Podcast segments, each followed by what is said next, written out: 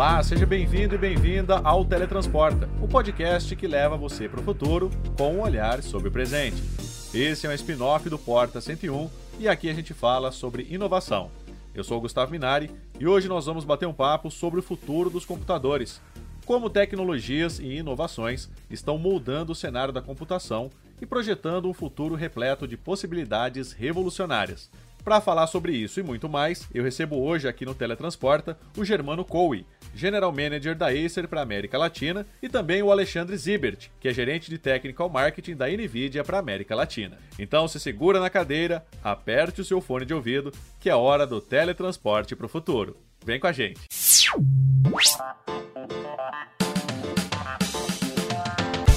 Você é novo por aqui, o Teletransporta é o podcast do Canaltech sobre inovação. A gente fala sobre o futuro e sobre o desenvolvimento de ponta da indústria da tecnologia, só que com o olhar presente. São programas semanais, sempre às quartas-feiras, apresentados por mim, Gustavo Minari, com entrevistas com especialistas e muito mais. Você pode mandar pra gente o tema que gostaria de ouvir por aqui. É só enviar para podcast@canaltech.com.br. É isso, então vamos pro programa de hoje.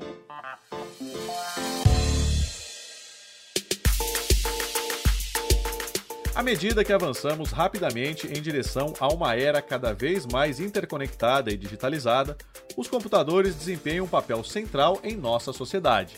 Desde os primeiros dias dos gigantes mainframes até os dispositivos portáteis ultramodernos que carregamos em nossos bolsos, a evolução da computação tem sido notável. No entanto, o que nos aguarda além do horizonte tecnológico atual é ainda mais fascinante. É sobre isso que eu falo agora com Germano Cowie, General Manager da Acer para América Latina. O bate-papo hoje é sobre computadores do futuro. Então, na tua opinião, como é que vai ser o computador do futuro? Ele vai ser portátil ou vai ser desktop? Primeiro que eu acho que o computador no futuro, a tendência de portabilidade é a maior tendência que você tem hoje. Então eu acho que assim, a tendência é ele ser cada dia que passa mais portátil, né? Uh, existem várias tendências que estão sendo testadas para o futuro uh, que envolvem baterias é, de gel, telas flexíveis, né? é, chips cada dia menores, é, duração de bateria sendo uma coisa é, ultrapassando 24 horas, né? Porque os chips estão consumindo menos energia. Então, o computador no futuro, ele praticamente você vai vestir o computador no futuro. Essa é a visão que eu tenho, né? O computador ele vai é, estar muito próximo da gente estar vestindo ele. Ele está dentro de, um, de, uma roupa, é, dentro de um equipamento extremamente pequeno, né? E a questão da, da tela, ela vai passar por uma questão de projeção em 3D, que eu acho que cada dia que passa o 3D está ganhando mais espaço. Quando eu falo 3D, é o 3D sem óculos, né? Então, esse conceito do 3D sem óculos, ele tem crescido bastante. Uh, ele ainda está em fase experimental, porque requer muito processamento e o software tem que estar com a linguagem adaptada para ele. Mas eu acho que no futuro isso aí vai é, adaptar naturalmente. Então, você vai ver cada dia que passa equipamentos menores, mais potentes, é, tempo de bateria maior, né? E você tendo essa questão aí do 3D, né? Da realidade virtual, em vários formatos, né? É, você vai, por exemplo, com esse, com esse avanço aí dessa linguagem é, de programação em 3D, você vai ter reuniões que você vai entrar na reunião, né? Essa reunião nossa aqui, a gente vai estar virtualmente sentado numa mesa, porque o computador, através de várias câmeras uh, ah, 3D, porque eu acho que as câmeras também vão evoluir muito para um formato de 3D, eles vão capturar a sua imagem, criar, é, eu não digo nem um avatar, vai ser praticamente criar uma cópia, né, uhum. é, sua ah, para dentro do, do computador e vai te transportar para essa sala de reunião. Então, eu acho que cada dia que passa, esse ambiente de trabalho à distância vai aumentar, vai ter uma virtualização muito grande. É, só que para fazer isso, as barreiras que a gente tem hoje são barreiras, por exemplo, da, da internet, da duração de bateria, da performance de câmera, né? de processamento, que eu acho que essas barreiras vão estar naturalmente suplantadas nos próximos cinco anos. Então, nos próximos cinco anos, o computador que a gente vê hoje vai mudar totalmente o formato. Né? É, o jogo que a gente está vendo hoje é, vai ser um jogo é, virtual. Né? Então, hoje, praticamente, você está vendo um jogo é, de terceira pessoa e você vai entrar lá, você que vai estar tá com aquela arma atirando, você que vai estar tá lá fazendo toda a movimentação, né? Então você vai estar tá bem conectado ao jogo. Eu acho que a evolução do software vai ser fundamental para acompanhar essa evolução do hardware. É, eu vejo o hardware em alguns momentos é, andando a passos mais fortes do que o software. Né? Hoje você já tem soluções é, de 3D, a Acer, é, nós temos uma solução hoje chamada 3D Labs, e você já consegue é, jogar sem óculos. Você Olha já só. consegue fazer uma movimentação em 3D full, né? Uhum. Uh, e isso é, a gente não consegue fazer mais porque falta software que esteja adaptado a essa, a essa tecnologia nova, né? É, o hardware para isso ainda está com um custo mais elevado. Como você sabe, todo lançamento na indústria ela depende de uma escalabilidade. E essa escalabilidade eu vejo que ela vai vir naturalmente né, uh, nos próximos anos. Então eu acho que assim, esse conceito de realidade virtual, miniaturização, é, isso não vai voltar. Isso é um caminho sem volta, né? A gente está caminhando muito forte para isso. E eu acho que dentro dessas características, vamos dizer assim, são pilares, você vai criar lifestyle, você vai criar é, um ambiente, por exemplo, dentro da casa, a virtualização da sua casa. Eu, na minha visão, eu entendo que você vai chegar em casa, você vai ser atendido por um mordomo virtual. Na hora que você abrir a porta, você vai ser atingido por um mordomo virtual que você vai falar com ele, olha, apaga a luz, tá tudo bem. Então, ou seja, a virtualização não está longe de chegar nesse ponto, né? É, eu acho que as telas maleáveis, é, elas vão criar coisas que você não imagina. Eu vejo facilmente você lendo um jornal, né? Que esse jornal seja uma tela, é, como se fosse um LCD, que ela atualiza de acordo com as novidades desse jornal. Então, você tem ali um ambiente praticamente é, retrô. E também, né, Germano, a questão da inteligência artificial que está chegando muito forte agora também, né? É, eu, eu vejo assim, são pilares que a gente tem que entender que qualquer um que quer brincar de tecnologia, falar de futuro, né? É porque a tecnologia tem muitos, é, diríamos assim, futurólogos, né? Mas dentro desse ambiente nosso de tecnologia, se você não tiver enquadrado no pilar de inteligência artificial, cybersecurity, blockchain, uh, robotics, né? Uh, dificilmente e big data, tá? Big data uhum. também. São cinco pilares. Se você não tiver dentro desses cinco pilares, você vai ver que está faltando alguma coisa no seu ambiente, porque quando a gente fala hoje de Big Data, ela é a base para a inteligência artificial, tá?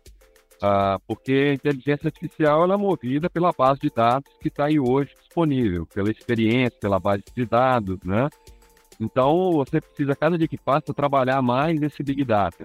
Quando a gente fala de Cybersecurity, hoje, é, cada dia que passa, a gente está vendo o crime não está indo para a carteira, está indo para o seu telefone, para o seu notebook. Então, ou seja, o crime virtual hoje e as fraudes virtuais, elas têm tomado mais uh, espaço a cada dia do que o crime tradicional. Então, o cara hoje, ao invés de pegar uma arma para te assaltar, ele usa um computador para te assaltar. Sim, com certeza. Né? Então, aí entra essa questão do cybersecurity. E aonde que eu vejo aí o, o blockchain? Eu vejo uma descentralização muito grande para o futuro nessa parte de criptografia. Então, ou seja, você vai a cada dia que passa usar mais chaves criptográficas, chaves de blockchain para fazer transações é, entre companhias, entre bancos, né? Então, eu acho que o blockchain, eu sigo acreditando muito no formato. É, pouco diferente de falar de, de moedas, né? Um pouco de falar de dinheiro virtual, mas mais de falar da tecnologia do blockchain, né? Então, todas essas é, tecnologias, né, esses pilares, aliado a uma computação cada dia que passa mais potente, nós estamos falando de chip nos próximos três anos de 2 a 1 um nanômetro. Já existe iniciativa de 1 um nanômetro. Né? Hoje os chips mais avançados estão em 5. Nós estamos falando que a gente vai reduzir 5 vezes nos próximos três anos. Né? Então, é, o hardware realmente ele tem avançado de forma contundente. Né? Então, hoje você vê uma plaquinha, antigamente você tinha uma placa que você tinha que conectar a memória, que você tinha que conectar a CPU, a placa gráfica, né? Esse conceito acabou, ele é um silício único, todo mundo conectado, né? É um SoC cada dia mais conectado. E nisso você vai entender também que a performance dos devices portáteis, por exemplo, o celular, o celular, cada dia que passa, ele vai virar um, um computador extremamente potente. Porque cada dia que você diminui o consumo de energia, você dá mais espaço a devices portáteis, né? Então você vai ter celular com câmera 3D, com bateria de 24 horas, é, utilizando essa tecnologia. Hoje você já tem baterias que pregam 24 horas, mas não em, em full uso, né? Eu estou falando de bateria para você ter full uso, né? É, as câmeras 3D, cada dia que passa, vão ficar mais populares, né? E aí você vai ter a inteligência artificial entrando nesses sistemas e fazendo ajustes assim a níveis extremamente elevados, tipo, olha, tira a foto aqui do, do Gustavo, em vez do Gustavo, coloca o Germano no lugar e coloca o Germano rindo, hein? Coloca o Germano rindo aqui pra gente, tá? Então, e, e, esse poder você vai ter muito forte. Agora, com essa tecnologia avançando muito rápido, Gustavo, eu vejo também que as pessoas e as profissões na área de tecnologia, elas precisam, na verdade, mudar um pouco o conceito. Não é que a inteligência, não vejo a inteligência artificial tomando emprego de todo mundo, acabando com o mundo, não, não é isso. Sim. Porque atrás da inteligência artificial tem que ser alguém para dar o guidance, né? Claro. Então hoje é, você vai ter uma, um, uma gama de tomadores de decisão de pessoas num nível mais é, profissional e mais de nicho. Então hoje o cara não é simplesmente um programador, ele é um cara que vai criar o processo de programação, os guidance da programação, ele vai, ou seja, é, dar as, as, as diretrizes né, do processo. Ele precisa traçar as diretrizes, ao invés dele só executar, ele precisa ser mais estratégico. Então, cada dia que passa, nós vamos ver profissionais com viés mais estratégico né, para o futuro para acompanhar toda essa tecnologia. A parte operacional vai ficar muito focada na inteligência artificial. O 2 e 2, a inteligência artificial já vai fazer. É verdade. Agora, Germano, é, você tocou num ponto aí que a gente não consegue pensar em computador do futuro sem pensar no calcanhar de Aquiles atual, que é a bateria, né? É, como você disse, a gente tem aí sistemas que prometem uma bateria para o dia todo, mas obviamente não em full uso. É, existe a possibilidade de que a gente tenha uma bateria ou baterias melhores do que a gente tem hoje? Tem, já tem estudos de baterias que são baterias à base de reação química, são baterias é, com composto gelatinoso, né, que é um composto de gel. O único problema é que essa tecnologia ela ainda está um pouco instável. Sim. Então está sendo testada em laboratório, né? E ela vai ser parte dos devices maleáveis para o futuro, né? É uma bateria que ela funciona com a reação química e com a duração maior, né? É, eu acho que essa tecnologia deve estar estabilizada nos próximos dois, três anos, viu, Gustavo? Eu, eu acredito muito. Agora, de qualquer forma, as células de bateria hoje, cada dia que passa, elas têm é, sido mais eficientes, né? É, e Sim. o consumo da CPU está diminuindo. Então, cada geração que a gente vê de é, CPU de placa gráfica e até mesmo de novas células de bateria, você está vendo um avanço aí ao redor de 10 a 20%. Né? Então, era difícil você falar há pouco tempo atrás bateria de 8 horas. Hoje a gente já tem máquinas com 16, 17 horas de bateria. Né? Óbvio que aí você tem que diminuir o brilho, tem que tirar várias coisas para chegar nessas 16, 17 horas. Mas no passado chegava a 8. Então, se você for ver, já teve uma evolução né? Já teve um, uma velocidade interessante nos últimos 3, 4 anos, principalmente pelo consumo dos componentes que estão dentro do computador, porque há quatro anos atrás a gente usava um disco mecânico. Hoje a gente está focado no SSD, né? E, e nessas memórias né, uh, que utilizam praticamente a tecnologia do SSD. Agora, Germano, não dá para a gente falar de computação, né, principalmente computação para daqui a algum tempo, sem falar em preço. Na tua opinião, o computador do futuro, ele vai ser mais barato ou mais caro do que a gente tem hoje? Olha, toda tecnologia, quando ela lança, né, seja ela para uso pessoal, para uso empresarial, ela tem uma curva é, de ajuste de preço, entende, Gustavo? Então, assim, no primeiro, no, no primeiro momento, ela sim vai ser mais cara, e no segundo momento, ela vai é, adaptar um preço de mercado mais ajustado. Porque quando você tem uma tecnologia nova, você tem um investimento inicial em maquinário, em adaptação.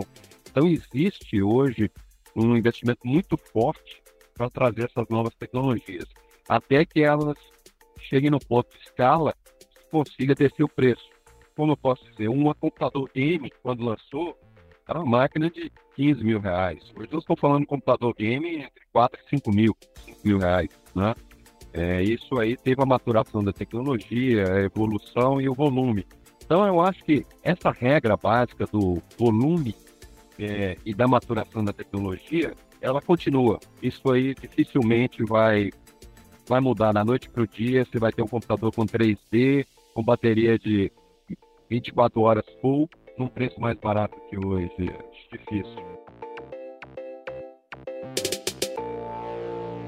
Chegou a hora do quadro Relâmpago.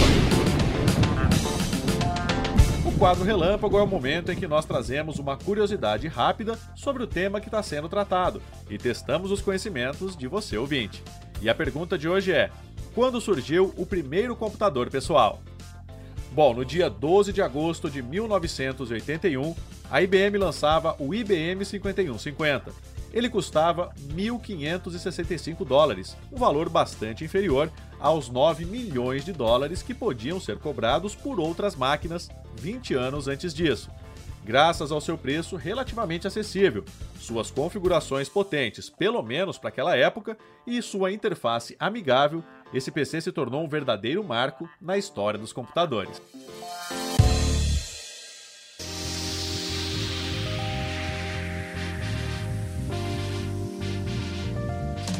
Bom, nós estamos testemunhando o surgimento de conceitos revolucionários, como a computação quântica, a inteligência artificial avançada e a internet das coisas em uma escala sem precedentes. Essas tecnologias prometem transformar completamente a maneira como interagimos com os computadores, abrindo portas para novos horizontes de possibilidades. É justamente sobre isso que eu converso agora com o Alexandre Zibert, que é gerente de Technical Marketing da NVIDIA para a América é, Latina. Alexandre, eu queria que você falasse um pouquinho sobre computação quântica, né? Esse é o futuro, né? A gente está diante aí de uma revolução na computação. Olha, já se ouve falar sobre computação quântica há muito tempo, né?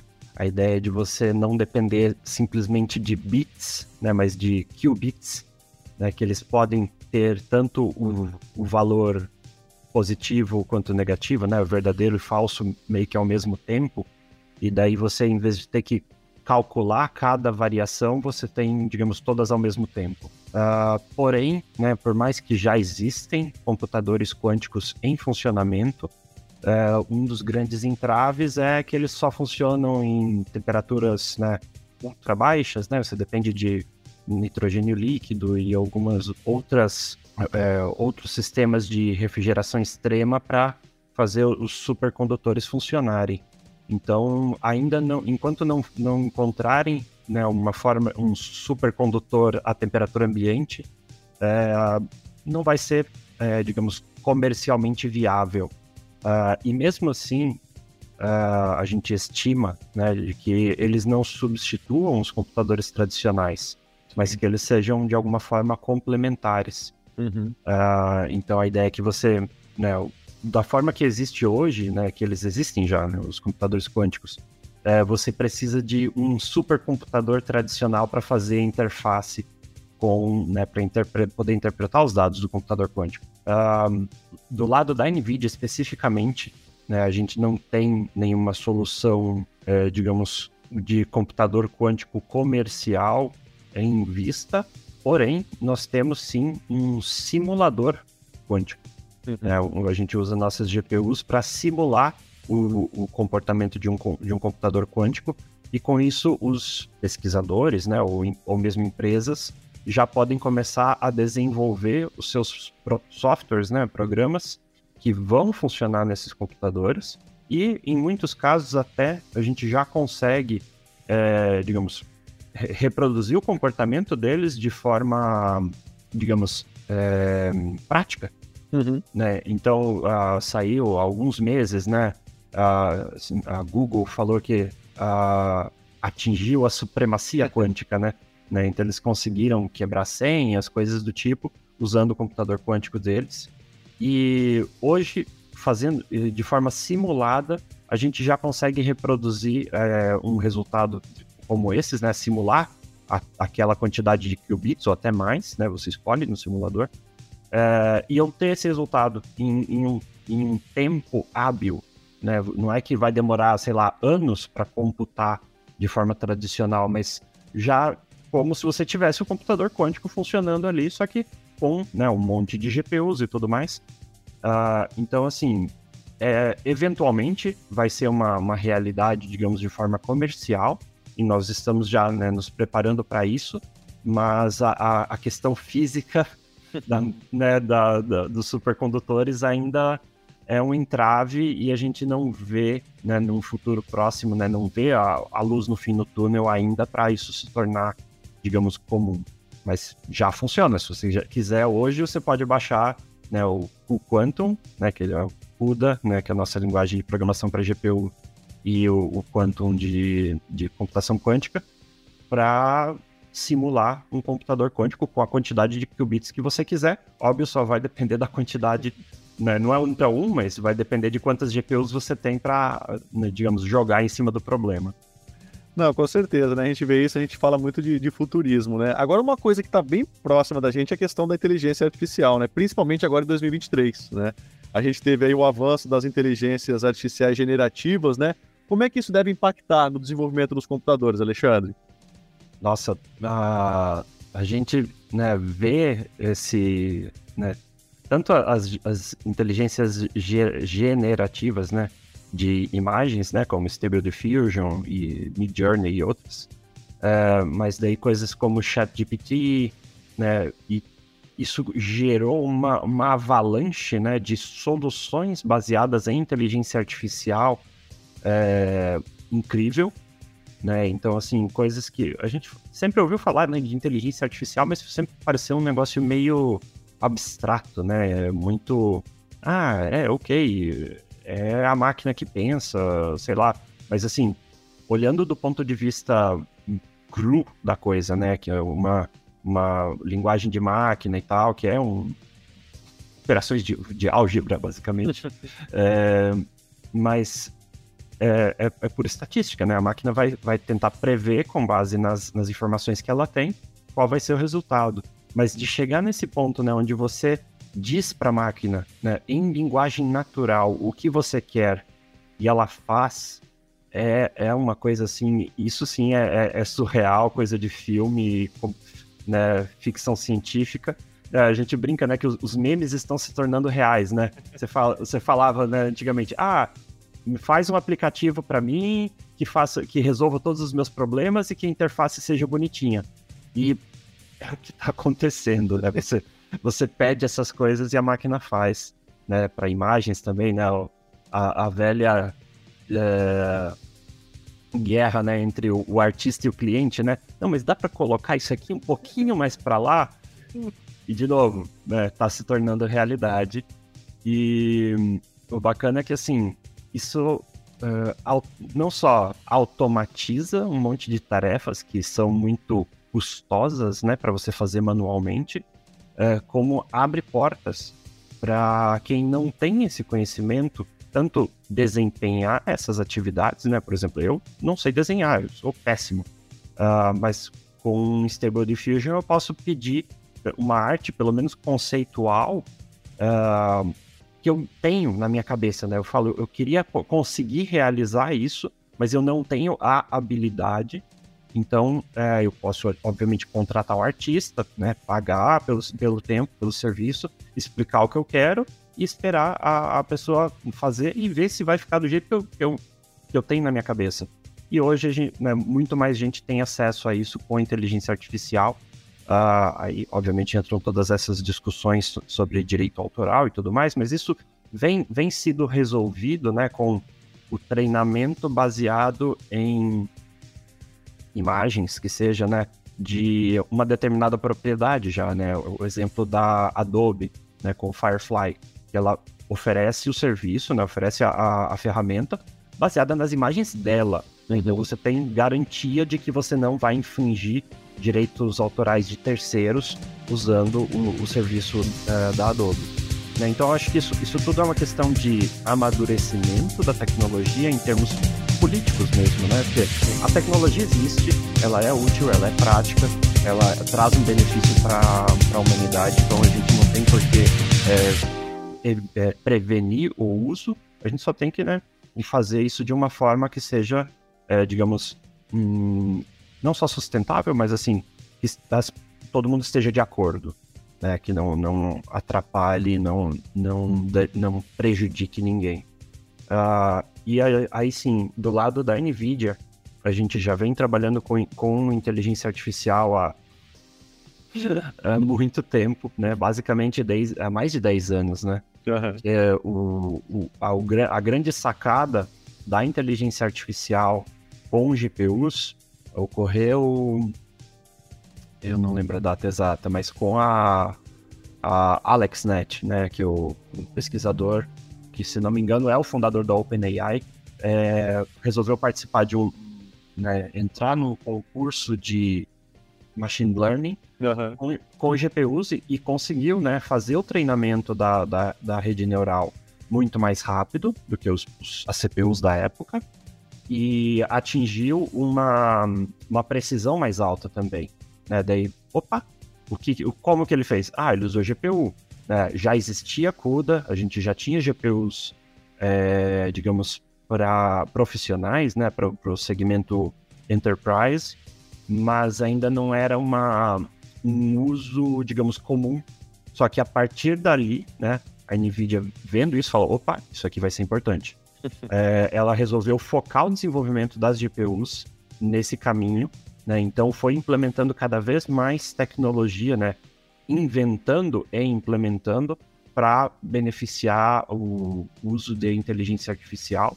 E aí vieram, né? GPUs com é, maior é, poder de processamento para redes neurais. É, agora, né? Não tão recentemente, mas assim, já faz um bom tempo, mas vieram os Tensor Cores, né, que são núcleos dedicados para o processamento de inteligência artificial, que estão dentro da no, das nossas GPUs. E um, uma coisa que é bom ressaltar é que isso não está só em servidor.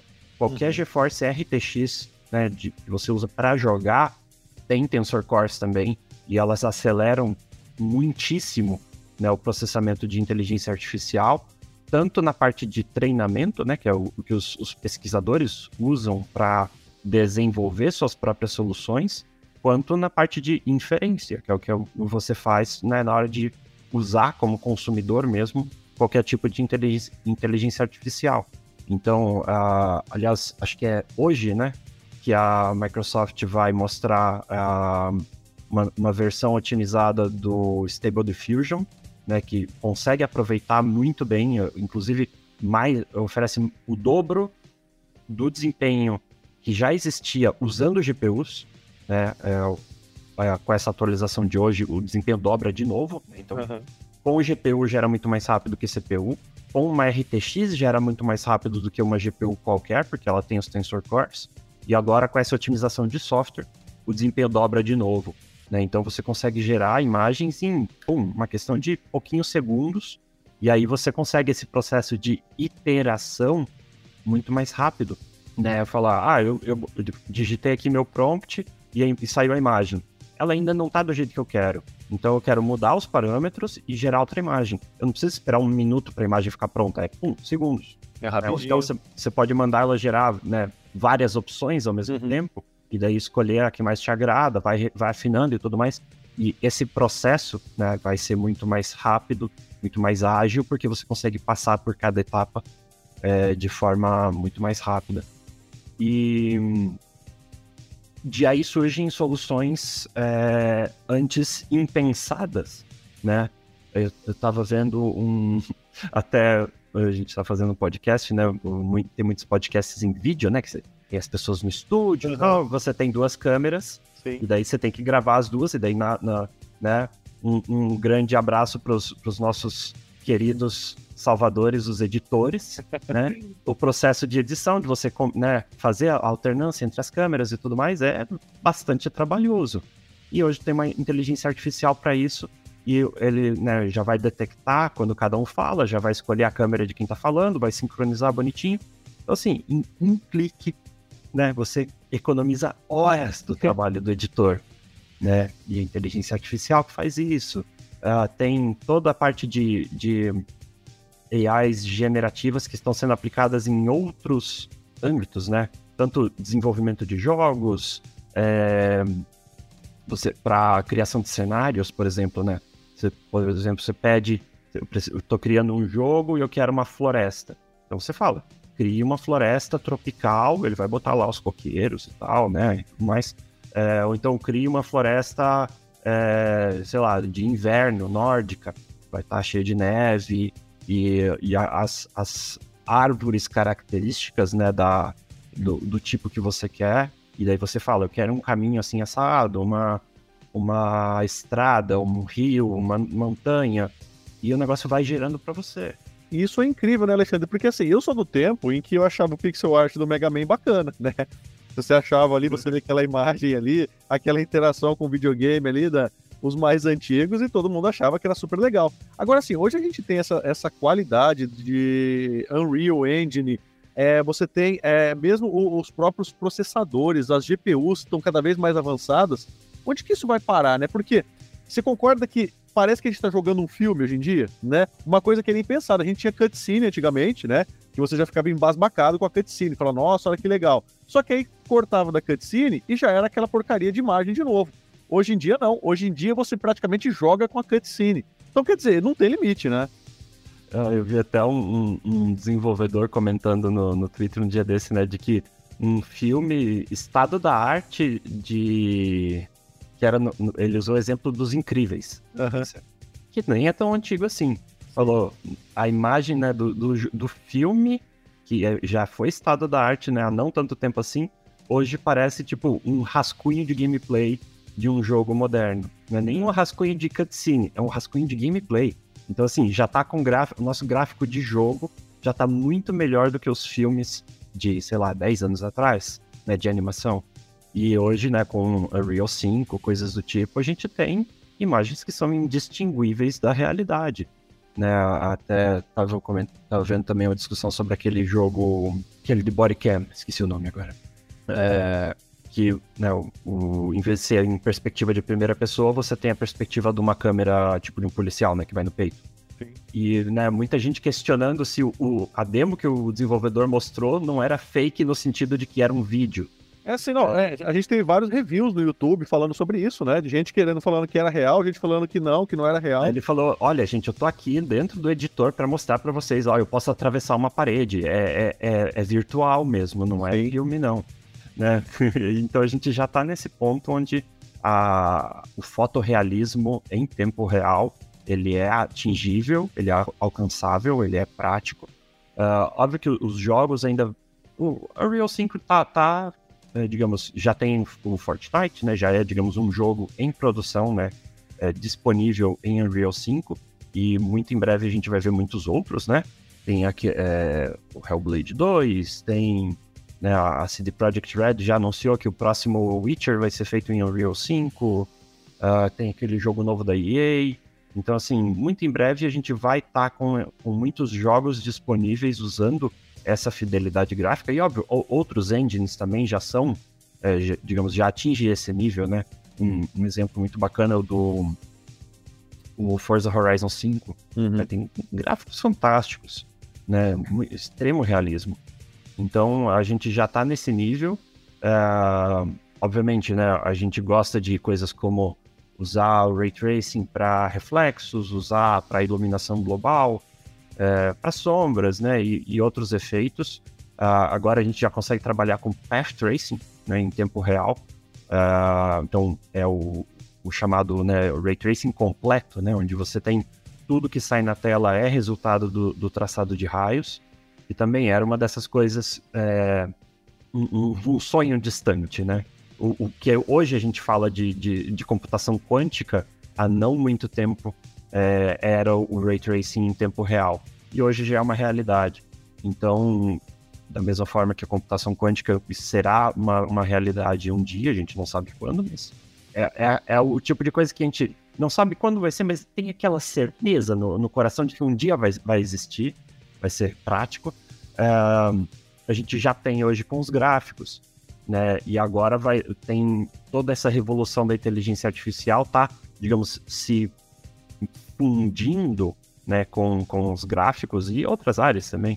Uh, mas a gente vai ver isso, a gente espera que em breve, né, os, os publishers, os desenvolvedores, né, apresentem todo o trabalho que eles estão fazendo em é, AIs generativas aplicadas ao não só ao desenvolvimento de jogos, mas ao jogo em si, né? Você poder dar um comando de voz dentro do jogo em tempo real e um, um, um por exemplo, um colega de time, né, do seu squad controlado por inteligência artificial, entender aquele comando e executar, né, realizar aquela ação, é, coisas, né, sei lá, absurdas que, de novo, parece coisa de filme que já estão se tornando realidade. Né? Então acho que isso tanto do, ponto de vista gráfico, né, de fidelidade visual, é, a gente já está num nível bastante legal, é, quanto de outras outros elementos, né, tanto de, em jogos quanto em é que é um terreno tão fértil. Uh, uh, a gente, né, a Nvidia fez uma apresentação há um tempo de como fazer um salto de, de performance, não de 10, 15%, não de duas, 10 vezes, mas de 10 mil vezes. Nossa. Né, utilizando inteligência artificial.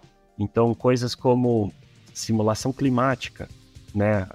A NVIDIA está construindo um supercomputador para isso, né? É o, é o Earth 2, né, que ele vai ser um, um digital twin da Terra, Nossa. né, para simular o clima do planeta inteiro ao mesmo tempo. E ele está é, tá sendo treinado com dados reais e ele vai fazer um, uma constante revalidação da, das informações, né, no sentido de que ele, vamos supor, se você tem os dados reais coletados das últimas horas, você consegue usar essas informações para prever o que vai acontecer daqui poucas horas, e a hora que esse tempo passar e você tiver uma leitura real de novo, você bater com o que você previu e validar se aquilo está certo ou não, e você vai fazendo esse treinamento é, rotativo, por assim dizer, para aumentar a, a precisão da, da simulação. Né? Então, é, é, um, isso vai ajudar a gente a, a prever desastres, né? é, é, tornados, erupção de vulcão, maremoto, que seja, né, é, com uma, uma, precisão e uma, uma localização né, muito mais é, fina, muito mais granular. Então, e, e, de novo, isso não só usa a simulação do ponto de vista clássico, né, que é um, é um trabalho computacional, né, que, onde você tem um, um modelo matemático, né, uma, é a, digamos, um modelo matemático da realidade. Então você consegue computar da mesma forma, né, calcular exatamente o que acontece. Só que agora, em vez de a gente ter que fazer essa simulação, isso demora, é muito pesado, você realmente precisa de um, um supercomputador para isso. É, só que cálculo demora meses às vezes. E agora, com inteligência artificial treinada em cima tanto de dados é, reais, né, monitorados, capturados, quanto simulações calculadas, mas também a gente consegue adivinhar, né, inferir, é, prever e ainda fazer esse treinamento circular para refinar cada vez mais essa previsão. Né? E com isso a gente consegue os, os dados muito mais rápido. Né? Então tem N outras é, áreas onde isso já está sendo implementado, né? O, a ideia de você usar a inteligência artificial para adivinhar o resultado da conta, em vez de você ter que calcular à mão, né? Tudo. E é, é daí que vem esses saltos de 10 mil vezes, né? Onde você consegue onde você vai, vai ter o um resultado muito mais rápido do que se você tivesse que calcular o resultado. É uma escala isso, né, Alexandre? Porque você, a própria inteligência artificial e a computação, é, esses dois sistemas eles deram um salto muito grande, né, nesses últimos anos que a gente teve aqui. Aí, uma coisa que eu te pergunto é o seguinte: será que essa popularização, não só dos computadores, né, mais potentes, das inteligências artificiais, será que isso a, a gente vai conseguir baratear o, o acesso à computação?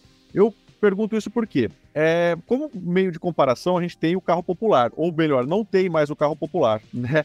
A gente veio numa escalada de tecnologia nos veículos e atualmente a gente não tem mais o carro barato, o carro popular, né, que pessoas aí de uma classe média poderiam comprar. A gente corre o risco de acontecer isso também com a computação, ou seja, à medida que o negócio vai avançando, vai ganhando mais corpo, vai ficando mais tecnológico, a gente não corre o risco de ter apenas supercomputadores e esses computadores ficarem inacessíveis para a maioria das pessoas? Sim não, porque uh, a ideia, né, a, a, lei de Moore acabou, né, ela morreu faz tempo. é, tanto que a gente já chegou num ponto, não, não só no, no sentido de que a gente não consegue é, integrar mais transistores numa determinada área de silício, mas no sentido de que o custo por transistor agora ele aumenta em vez de diminuir. Né? Durante a história inteira da, da, da computação, o custo sempre baixou. E a, hoje isso não é mais verdade. Né? A, a, uma, nossa, o Jensen, né, o CEO da NVIDIA, ele, o exemplo que ele deu foi, foi eu acho que, bastante é, enfático, no sentido de, imagina que você, tra você trabalha com construção civil e a sua vida inteira é, o concreto se comportou como concreto ele é sólido. E agora, do dia para noite, ele resolve se comportar como um líquido. É o que aconteceu com o semicondutor. O custo aumenta. Então, isso vai ser. É... vai complicar bastante né, os avanços, porque, tudo bem, ainda existe um caminho para aumentar a densidade de, de transistores por área. Né, os, os a TSMC, a própria Intel, Samsung e outros, é, outras foundries ainda têm né, um, digamos, como reduzir os nanômetros, né? Vai uhum. passar para angstroms e por aí vai, né? Vai mudar até a escala, mas uh, o custo não vai diminuir, ele vai aumentar cada vez mais. Então, uh, se por um lado a gente tem um caminho para desenvolver, por outro lado o custo só tende a aumentar.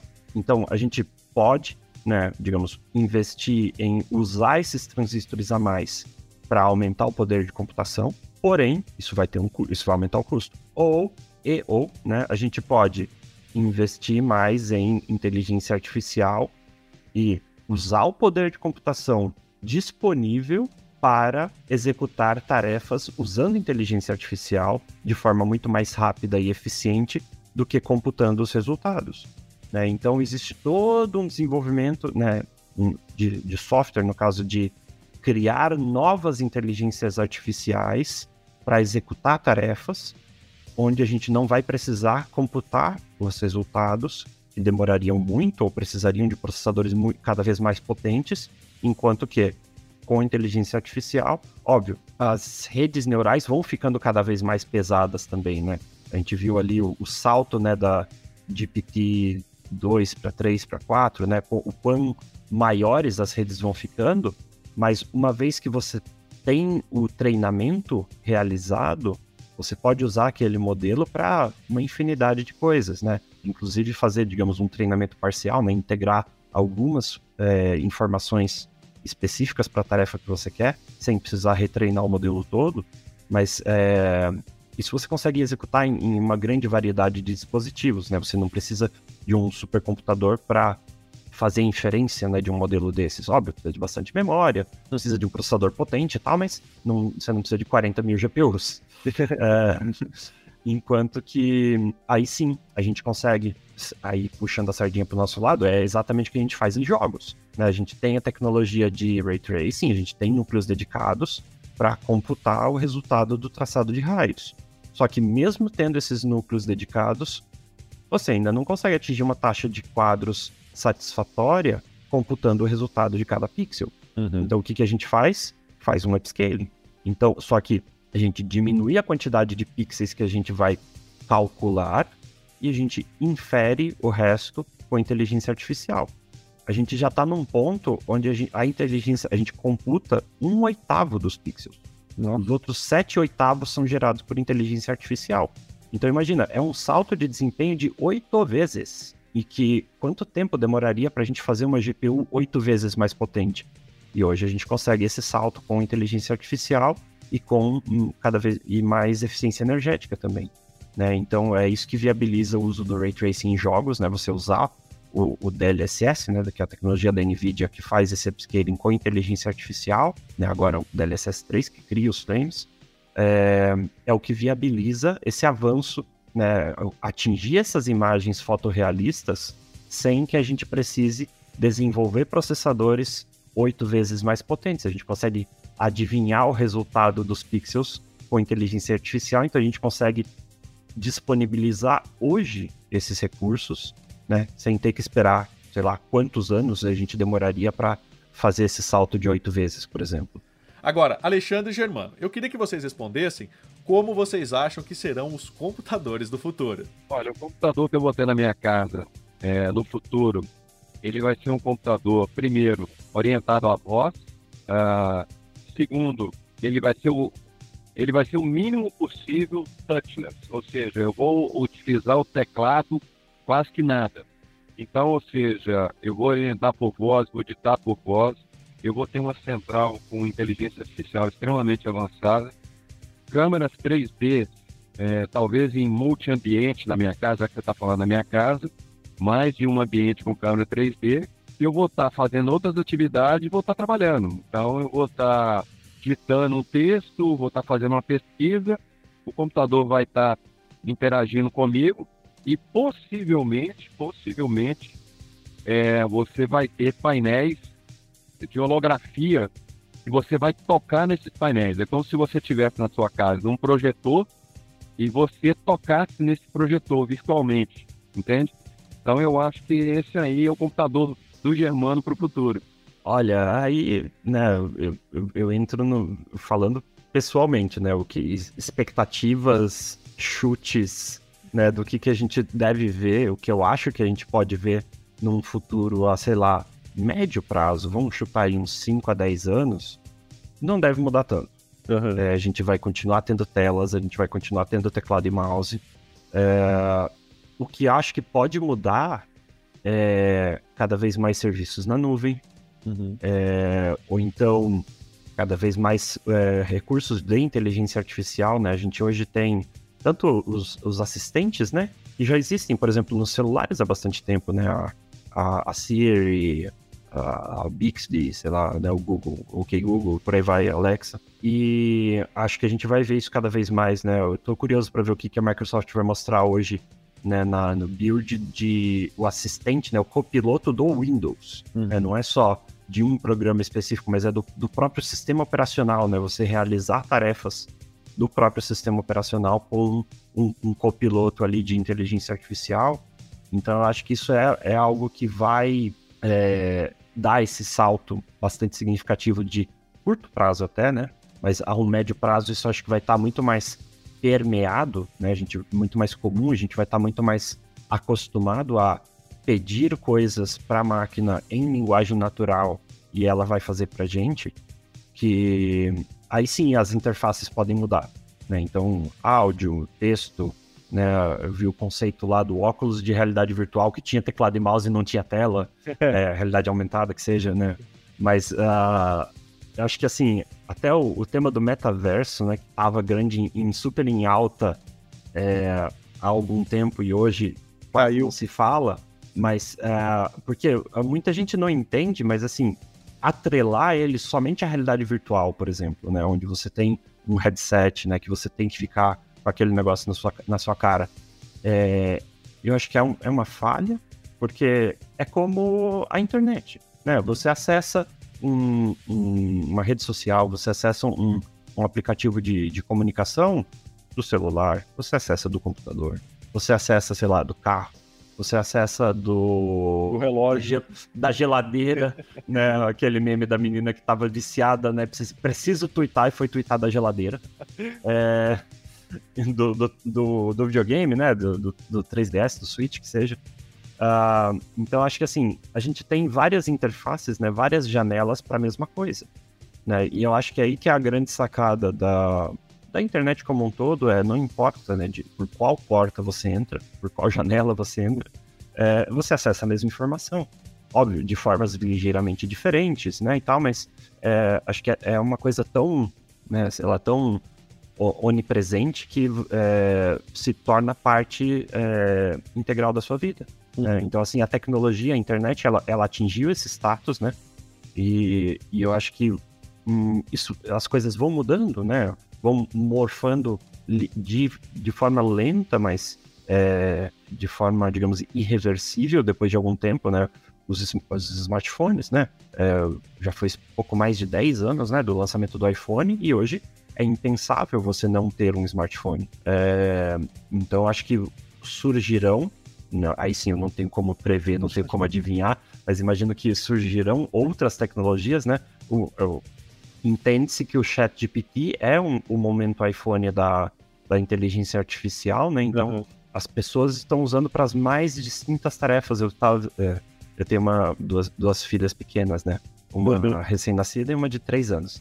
E daí eu tava vendo um, um cara falando: olha, você pode usar o Chat GPT para é, criar histórias para contar para elas dormirem. Então você vai, vai, vai dando né, as informações para ele. Fala: olha, eu quero uma história de uma princesa chamada Aí você pergunta pra criança qual é o nome da princesa. Que ela, ela tem um bichinho. E pergunta pra criança qual é o bichinho. E, te, e o nome do bichinho é. Pergunta pra criança o nome do bichinho.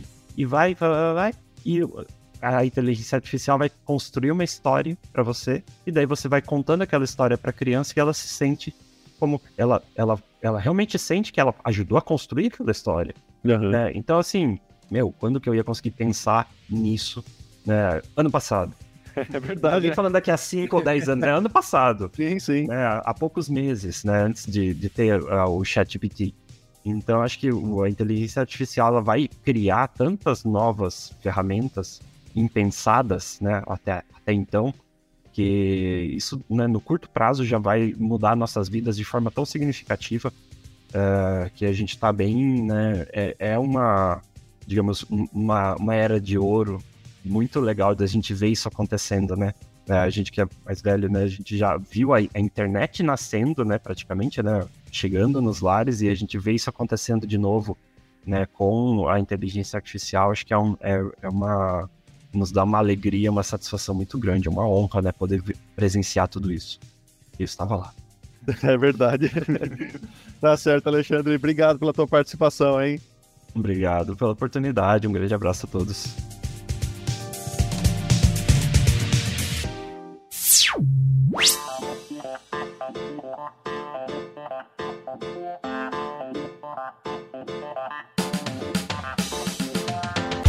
Isso aí, o nosso Teletransporta de hoje sobre computadores do futuro está chegando ao fim. Agora lembre-se de seguir a gente em todas as redes. É só procurar por Canaltech. Nosso programa é publicado toda semana, sempre às quartas-feiras, a partir do meio-dia, para acompanhar o seu almoço. Esse programa foi produzido, roteirizado e apresentado por mim, Gustavo Minari. A edição foi do Yuri Souza. A revisão de áudio é da dupla Mari Capetinga e Gabriel Rime. A composição e a interpretação das músicas desse programa foram feitas pelo Guilherme Zomer e as capas são da autoria do Rafael Damini. Então é isso, o Teletransporta de hoje vai ficando por aqui. A gente te espera na próxima quarta-feira com mais conteúdo sobre inovação e tecnologia. Até lá, tchau, tchau.